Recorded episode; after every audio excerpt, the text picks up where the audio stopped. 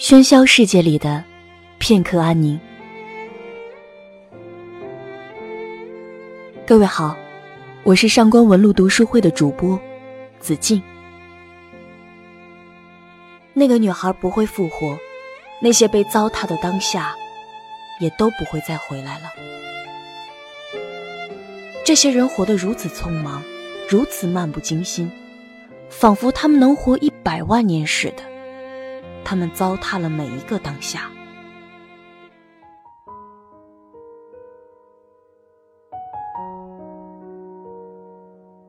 当下这个词，不知可不可以被视为人间最美丽的字眼？她年轻、美丽、被爱，然而她死了。她不甘心，这一点天使也看得出来。于是，天使特别恩准他遁回人世，他并且可以在一生近万个日子里任挑一天。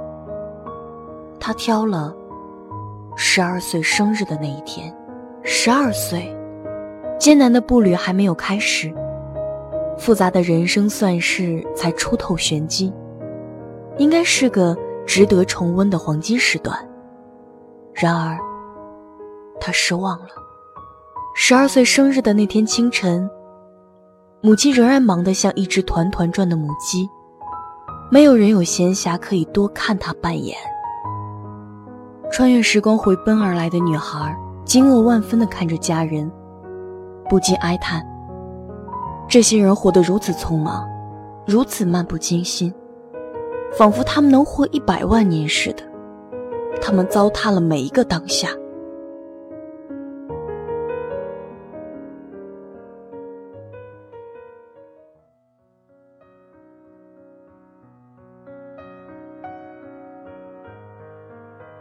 这个故事片段来自于《我们的小镇》，美国剧作家桑顿·华尔德的一部戏剧作品。如你听到的那样，他讲了一个很简单的故事：一个女孩死去了，但是她很不甘，重回生前的某一天，才发现，原来活过的时光从来没有好好珍惜。很多年前读，觉得它最好的地方就是大肆渲染了一种悔意。他让那些未曾经历过死亡的人有一次尝试后悔的机会。后悔是一件公认的很无用的事。如果我们未曾尝过后悔的滋味，我们就不会去规避让我们后悔之事，而我们后悔之日又偏偏是事情已经无可挽回之时。所以，最好的方式就是在真正后悔之前，深切的体会到它。在我们的小镇中，我们可以尝到后悔的滋味。我们将会将自己带入一个已经死亡的角色，用他的眼睛去审视我们的人生。也就是这双眼睛，才让我们发现，活着的每一分每一秒，都不曾被我们好好珍惜。之所以多年后会想起这部作品，是因为最近读到了台湾散文作家。张晓峰的散文《当下》，这是我第一次听到有作家谈论这部作品。也许谈起戏剧戏曲，大家总是大谈特谈《哈姆雷特》《麦克白》《牡丹亭》《西厢记》，现代的就谈《茶馆》《雷雨》。我们的小镇相对冷门了很多。同时，就作品本身来说，它没有那种很激烈的戏剧冲突。甚至内容也不够深刻，但是我们最需要被提醒的，却从来没有人觉得它值得说的一个秘密，却在这本书中被揭开了。这个秘密密切的关系着我们当下的生活，而张晓峰就以这个故事为引子，表达了自己对当下的看法。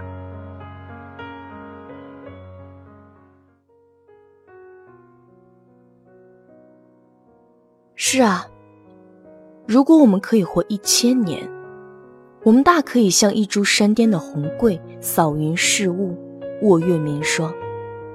如果我们可以活一万年，那我们亦得笑悠悠磐石，冷眼看哈雷彗星以七十六年为一周期，旋生旋灭，并且翻览秦时明月、汉代边关，如翻阅手边的零散手札。如果可以活十万年呢？那么，就做冷冷的玄武岩岩甲吧。纵容潮汐的乍起乍落，浪花的舒开疏泄，岩甲只一静兀然枯立。果真可以活一百万年。你尽管学大漠沙砾，任日升月沉，你只管寂然进去。然而，我们只拥有百年光阴，其短促疏忽，照圣经形容，只如一生喟然叹息。即使百年，元代曲家也曾给他做过一番质量分析。那首曲子翻成白话。便如下文，号称人生百岁，其实能活到七十也就算古稀了，其余三十年是个虚数了。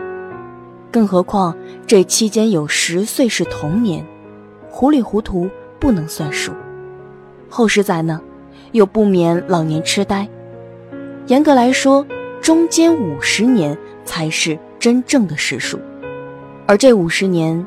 又被黑夜占掉了一半，剩下的二十五年，有时刮风，有时下雨，种种不如意。至于好时光，则飞逝如奔兔，如驯鸟，转眼成空。仔细想想，都不如抓住此刻，快快活活过日子划得来。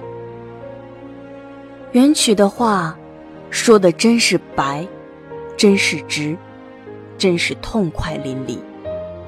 万古乾坤，百年身世。且不问美人如何一笑倾国，也不问将军如何引剑穿石。帝王将相虽然各自有他们精彩的脚步、犀利的台词，我们却只能站在此时此刻的舞台上，在灯光所打出的表演区内，移动我们自己的台步，演好我们的角色，扣紧剧情，一分不差。人生是现场演出的舞台剧，容不得 NG 再来一次。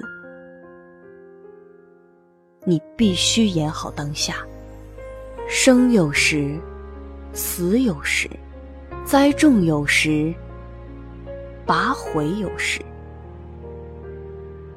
哭有时，笑有时，哀痛有时，欢悦有时。抛有时，聚有时，寻获有时，散落有时，得有时，舍有时，爱有时，恨有时，战有时，和有时。以上的诗是号称智慧国王所罗门的歌。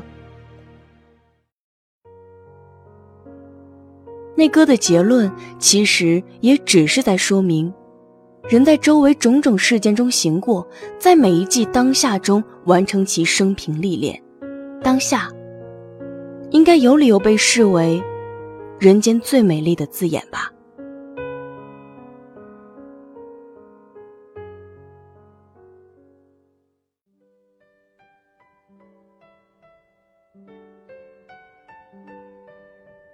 无论是在文章的开头，还是末尾，张晓峰都提到，当下有理由被视为人间最美丽的字眼。那么当下究竟何以如此美丽呢？当下的美丽之一在于它的珍惜。只有一次，没有演习。其实很多时候，因为惯性。人们很难发觉时光的流逝和自己对之的荒废，但是，如果去分割我们的每一小段光阴，你会发现，每一分每一秒，甚至更小的时间单位都是独一无二的。而我们的一生，尽管拥有很多这样的时间单位，但也始终都是有限的。当下的美丽之二，在于我们可以。并且值得为之付出努力，只有我们能够掌握的，才是值得我们为之付出的。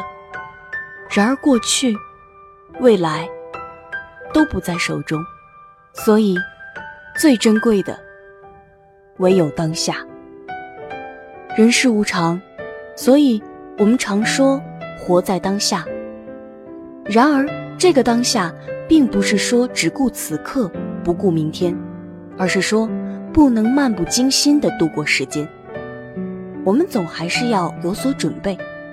所谓的准备，并不是说陷于周密的规划，或是对明天的焦虑之中，而是尽快找到生命里你真正有动力的一条道路，然后沿着这条道路，迎接每一个当下。